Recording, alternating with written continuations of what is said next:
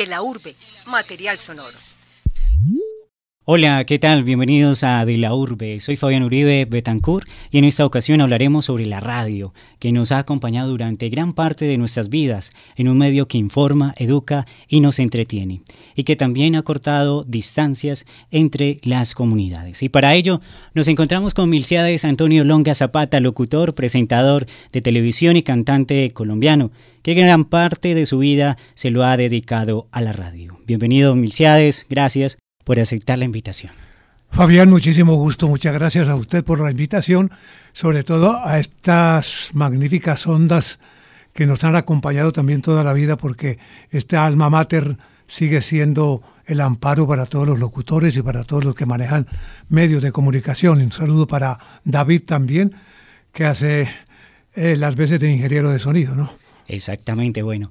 Don Milciades, cuéntenos un poco sobre sus inicios en la radio colombiana. Bueno, yo creo que no tenemos que alejarnos mucho de este lugar donde estamos en la plazuela San Ignacio, porque yo empecé, después de que salí del ejército, sí. vine a, hacer mis canciones, yo tocaba mi guitarra, sabía algo de piano, conocía las notas, y entonces me metí a lo que me gustaba a mí, que era cantar. Entonces cuando hice mi primera grabación, que incluso la hice con un título que no ajustaba con mi forma de ser porque no tomaba trago yo. Pero mi papá y mi, mis tíos sí se armaban unas buenas borracheras como buenos girardotanos. Ah, sí, exactamente. Entonces, eh, escribiendo sobre ese tema, escribí una canción que se llama Me largo a tomar. Y resulta que la canción sí pegó en Guayaquil y todas las cuestiones. Entonces el dueño de la marca tenía un hermano que se llamaba Arturo Villegas Giraldo sí. y era el dueño de Ondas Tropicales. Sí. Entonces vaya donde mi hermano con su disco lo presenta, hablan de él, lo ofrecen, lo mismo que se hace para lanzar un disco. Para promocionar el para disco promocionar, en esa sí. Y ahora también se viene Es igual. Sí. Lo que pasa es que ahora hay que pagar. Exacto. Bueno, la tal payola.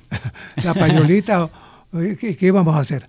Ese es un invento argentino que se regó por todo el mundo. Uh -huh. Bueno, entonces, eh, pero no, como era hermano de don Arturo Villegas Giraldo, don Oscar Villegas Giraldo tenía en la fábrica de discos Silver una marca que se llamaba Discos Oscar. Sí. Y con esa marca empecé yo, y yo estaba feliz con mi disco de 78 revoluciones, porque ese era lo único que se podía grabar. Una cara por un lado y la otra por otro y punto. Y vaya para la radio. Le voy para la radio mm. y ¿con quién tengo que hablar aquí? Entonces me dijo, conmigo. ¿Y usted quién es? Soy Dagoberto Páramo, soy el director de la emisora. Ya nos habló don Oscar que usted venía para acá y entonces usted va a informar. Yo tengo que hablar por este micrófono. ¿Y usted qué pensó cuando le dijeron, sí, tiene que hablar por ese no, micrófono? No, no, no, mire, yo le canto lo que quiera. Yo le canto, hago cualquier cosa, pero a, a hablar le tengo un poquito de, de fastidio no sé si me voy a equivocar porque no estoy preparado para eso. Los micrófonos eran unos RCA 15 que le tapaban la cara a usted. Grandes. Completo así, parecía un hexágono. Y entonces, si usted lo tenía al frente, tenía que hacer para este lado para poder a, hablar con el otro, porque si hablaban de frente, que no se acostumbraba porque siempre hablaban todos por el mismo. En todo caso, ese micrófono de una vez me asustó. ¿Y entonces, entonces usted qué hizo? Entonces me dijo Dagoberto Parama, mire, si usted no va a presentar el disco, pues la gente no va a creer. La gente va a creer que estamos inventando, que usted lo compuso y que usted lo está cantando. Y si usted no se lo ofrece al público, el público no se lo compra. Entonces no, no le hacemos la entrevista y usted es el que pierde. Bueno, bueno, bueno, bueno. Oh, pregúnteme lo que quiera. Así como usted, pregúnteme lo que quiera. ¿Y qué sucedió? Bueno, sucedió que cuando terminamos la entrevista, el, el don Arturo Villegas Giraldo, que era un señor de dos metros, creo yo, uh -huh. de un bigote extremadamente miedoso. Yo tenía en ese momento, tenía 20, 19 años, y todos los señores que tenían esos bigotes y esas patillas imponían un respeto y había una época que era política y el general Rojas Pinilla como que les decía si van a, a, tratar de conseguir alguna cosa con nosotros, pues hablen duro, hablen bien. Y así hablaba don Arturo Villegas, tenía un noticiero, él en su uh -huh. emisora se llamaba Reconquista en el aire. Reconquista, imagínense a quién le estaba sirviendo. Entonces gritó desde la oficina, ¡Páramo! Le digo, te van a regañar, Páramo, te van a regañar por estar haciendo esta entrevista aquí sin, sin tener un guion, un libreto. Yo no es que estamos acostumbrándonos a las cosas nuevas. En, los, en el año 51. Eso es para que tenga la fecha presente. Entonces, vení para acá, Páramo. Entonces Páramo fue, habló, no sé qué hablaría con él, y veo que pases acá donde el, dueño y gerente de la emisora. Yo tuve que pasar, cuando veo a ese señor, me dice, ¿y, y vos qué es lo que sos? Me dijo, sentate, sentate a ver. Me senté y me dijo, ¿qué es lo que vos sos? ¿Cómo te llamas? de Antonio Longa Zapata. ¿Y qué es lo que vos haces? Y dije, pues yo soy cantante, pero con una certidumbre de que en ese momento estaban de, famosos Pedro Vargas, Daniel Santos era el rey de la temporada. No, era más o menos para que se ubique cuál era la época. El trío Los Panchos, Los Tres Diamantes, cosas de esas.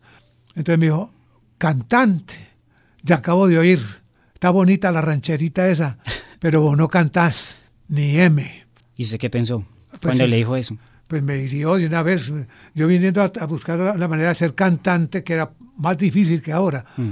Dije, no le contesté nada, ni, porque él mismo tenía la palabra y me dijo, pero, una cosa, te escucho un tonito muy sabroso para radio y aquí te vamos a pagar 80 pesos mensuales. Te voy a regalar una hora de, programa, de tiempo para que hagas un programa como quieras hacerlo y le pones la propaganda y la plata de la propaganda es toda para vos. Decime si agarras o no agarras. ¿Y usted aceptó? Porque usted, por así decirlo, era un poco introvertido. porque eh. no quería promocionar la canción, porque no lo quería hablar. Sí, pero, pero, pero lo, que más me impresionaba era que yo no estaba preparado para ser locutor y le tenía temor al micrófono. Sí. Me dijo, no te preocupes por esas cosas. Dagoberto Páramo te va a entrenar. Y realmente sí tenía una capacidad para entrenar. Pues los dos años que estuve en esa emisora, los dos años que estuve, me entrenaron perfectamente. Estaban naciendo los programas en La Voz de Antioquia, que era mucho más vieja. Eh, lo que se montaron eh, a ese mismo tiempo fueron las cadenas, pero las emisoras ya existían. La Voz de Antioquia para Caracol y la Voz de Medellín para RCN para Radio Cadena Nacional. Entonces, pero ¿quién se iba a arrimar allá? Yo, yo, yo ¿para qué me iba a arrimar? Si no me, no me podía arrimar ni para presentar el disco, porque sucedía lo mismo.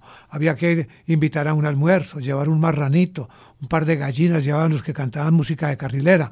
Eh, eh, todo ha sido así siempre. Parecido, la, radio. Lo que pasa es que ahora, la única diferencia de ahora es que ahora hay que llevar 5 eh, millones de pesos.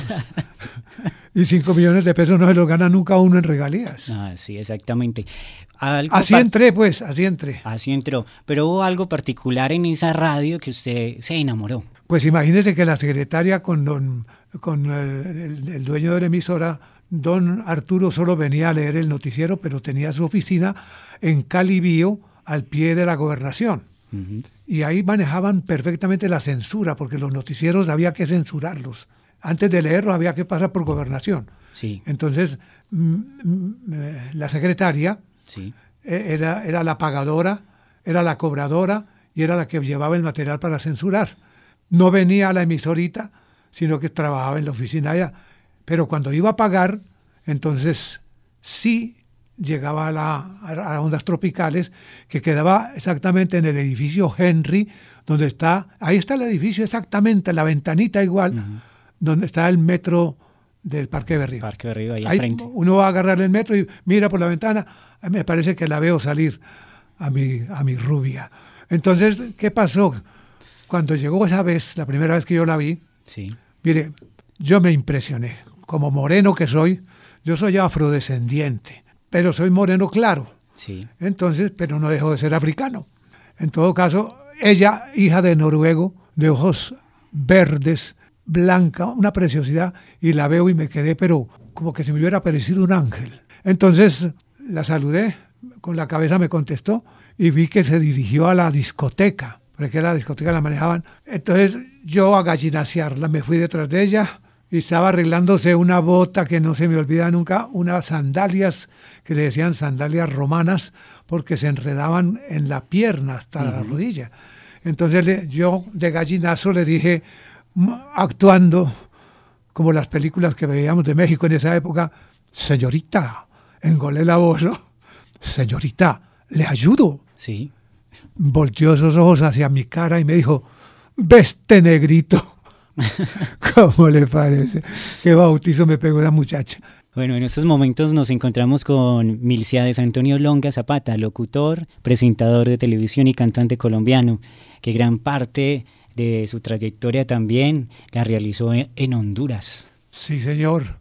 En todo caso, yo estuve, me quedé en la radio y ella siguió viniendo y siguió entrando, cualquier cosa. Cuando le mandaba a la mamá el almuerzo, ya lo compartía con Páramo, el director, y conmigo, y me daba, ¿tiene hambre? Sí.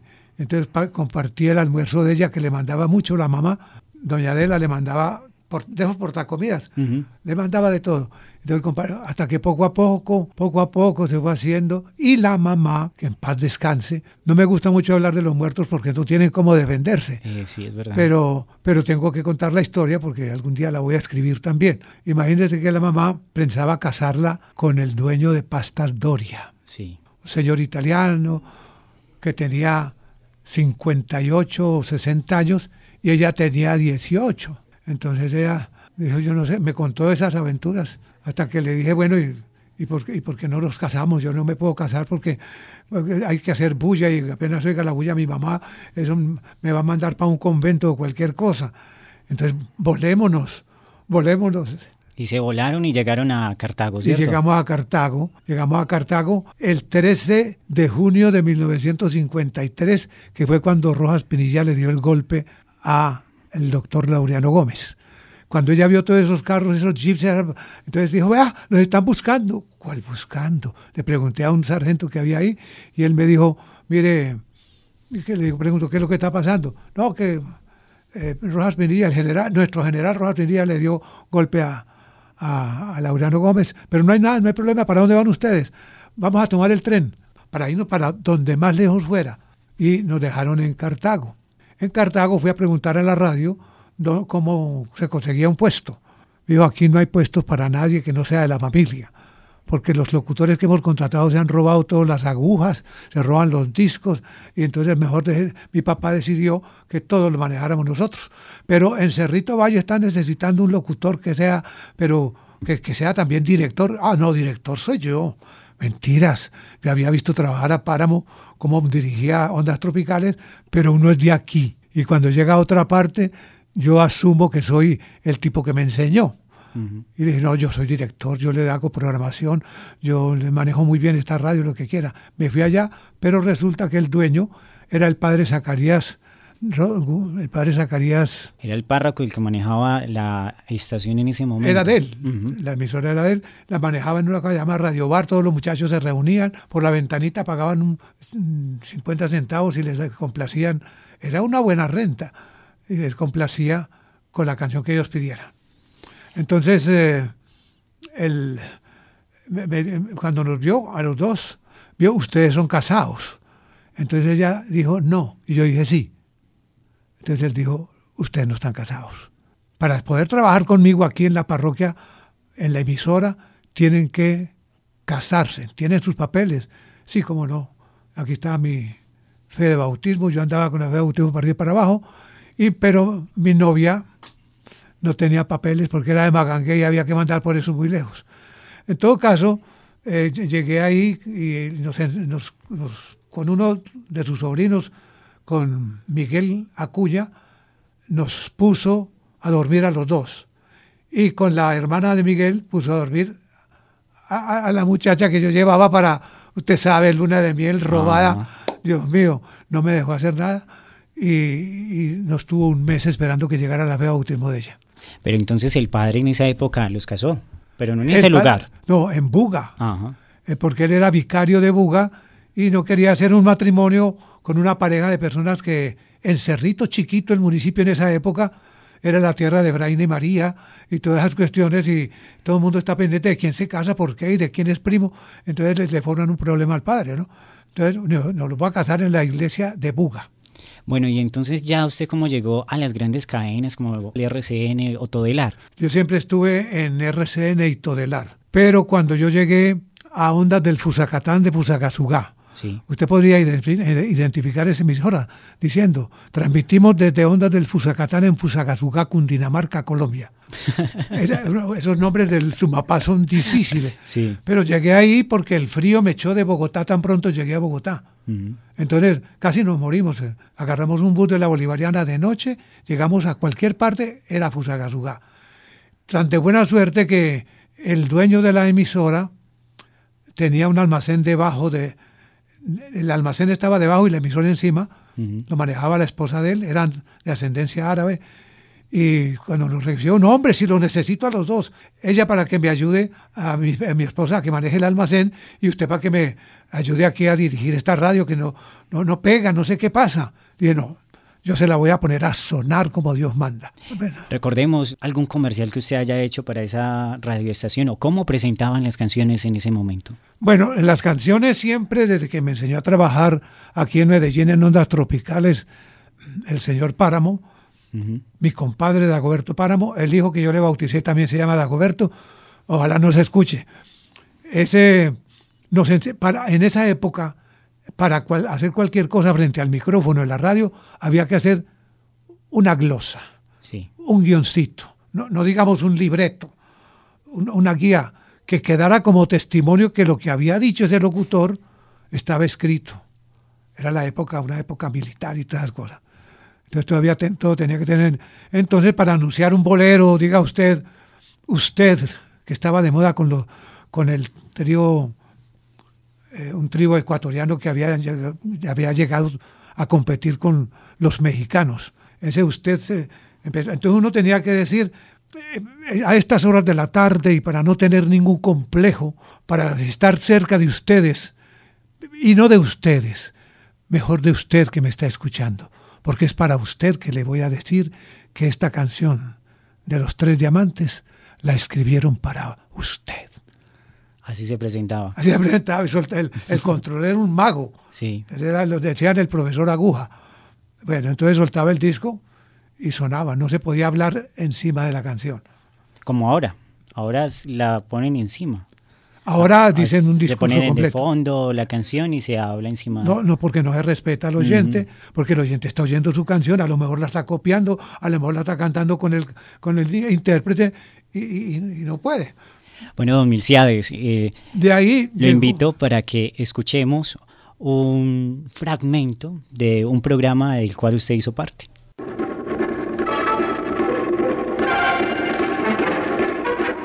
A partir de este momento, Todelar entra en acción. Siguiendo los pasos a las personas honestas, siempre hay un delincuente. Pero entre este y aquellas, la justicia vigila implacable. La ley contra el AMPA. Otro tiro certero de Todelar el circuito que sirve a Colombia.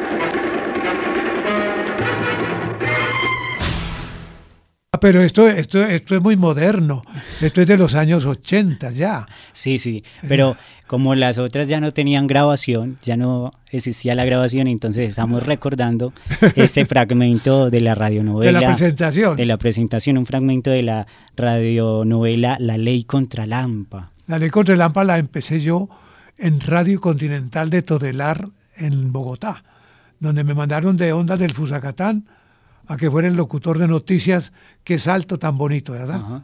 Entonces, pero allá con los estudios de grabación que estaban animados por Calimán, que se grababa todos los días, entonces por eso no podía grabar la ley contra el ahí, porque daba solamente tiempo para eso. Pero mm, se me antojó copiar, aquí se lo confieso a usted, copiar de un programa que se llamaba El mundo sigue girando, sí. de los señores Ugarte de Nueva Granada, copiar eh, más o menos ese, esa, esa moda y le dije... El formato. El, formato, más o menos, porque me gustó, porque el, el, del mundo sigue girando era muy elitista, es decir, de, crímenes famosos, el destripador de Londres, el yo no sé qué de cuánto. Entonces eh, yo necesitaba en mi cerebro poner un programa diario que tuviera que no tuviera secuencia, sino que empezara y terminara el mismo día, un episodio fijo. Y lo, entonces lo llamé la ley contra el mal. Sí. Y, más adelante hubo una modificación en el nombre. ¿Por qué se modificó? Porque don Bernardo Tomón de la Roche, que siempre miraba todo lo que se iba a pasar por su cadena, hasta un anuncio, lo que fuera, él lo tenía que examinar y él tenía que ver qué se iba a pasar. Entonces, cuando me dijo, ¿cuál es el programa que vos vas a poner? Y la ley contra el mal. Contra el mal a uno le puede dar mal de, estómago, mal de la cabeza. no, si eso se llamara la ley contra el AMPA, ese hombre era muy hábil. Era muy hábil don Bernardo Tomón de la Roche para montar una cadena que le hizo competencia a las otras dos cadenas que tenían ya mucho tiempo, porque él la montó ese mismo año, ese mismo año del 53. Entonces le dije sí. Cuando yo iba a salir ya a comprometerme para hacer, ya habíamos hecho un, piloto. Un piloto. Pero eh, él quería también otro que fuera vendido. ¿Y usted cómo llegó con esa propuesta al director de Todelar? Bueno, es que no fue, no, no fue cuando llegué a Radio Continental. Nosotros hicimos el piloto en Continental y nunca pegó, mandaron unas copias para Radio Manizales, allá lo, se lo vendieron a, la compañía colombiana de tabaco, como que duró un mes y se acabó. Entonces, pero cuando yo regresé de cuando me mandaron de RCN para Bucaramanga por una peleita que tuve ahí con la señora, ya nosotros casados, entonces le, le dije a don Enrique Ramírez de Nueva Granada que me mandara para cualquier lugar, el más lejano, así fuera para el Ecuador, que me mandara porque no quería volver a ver a mi mujer nunca. Habíamos peleado por una por celos, las, las señoras casadas les da celo de las muchachas que uno entrevista en, la radio y como no las ven, se las imaginan reinas, ¿no? Entonces tuvimos ese problemita y ese machismo de nosotros los antioqueños que es terrible, ¿no? Entonces, pues, entonces en, ese, en ese momento fue cuando don Enrique Ramírez me mandó para Bucaramanga. Y en Bucaramanga, don Bernardo Tobón de la Roche, cuando me, entrevistó para, para, ese programa que le ofrecí, era que estaba buscando emisora para poner su emisora bandera en el departamento de Santander. Y entonces hizo, consiguió como dos y una nueva, que era una emisora que tenía mucha potencia que tenía los mejores equipos. Y entonces eh, eh, yo me pasé de RCN, de Radio Santander, me pasé para allá porque era triple el sueldo. Así era don Bernardo para contratar el personal, pero no sabía don Bernardo a quién había contratado. Cuando vino a ver cuál era la emisora, dijo, yo te conozco a vos. Sí, señor, yo soy de Longas. Ah, sí, si vos trabajas con nosotros. Entonces me dijo, eh, perfecto. Se puso a hablar con el dueño y le, compró, no, le alquiló la radio. Y luego mm, le dijo al señor Serrano, la emisora, se llamaba la emisora de Atalaya. Y le, me dijo, le dijo al señor, bueno, eh, el cheque se lo mandamos mañana mismo, le voy a pagar por un año. Así manejaba don Bernardo las cosas para que se, se dieran cuenta de que era grande. Y vos te vas conmigo, porque yo sé cómo leer por los noticieros y si te encontrás con un error, sos capaz de corregirlo porque sabes leer cuatro palabras antes de decir la noticia. Todas esas cuestiones me conocía. Entonces yo me miré con el señor Serrano, que tenía tres meses de estar con él montando esa radio. Me tuve que ir para Cali con don Bernardo. Y, de ahí él me mandó para, para Medellín, para la voz del Río Grande, que se estaba montando también.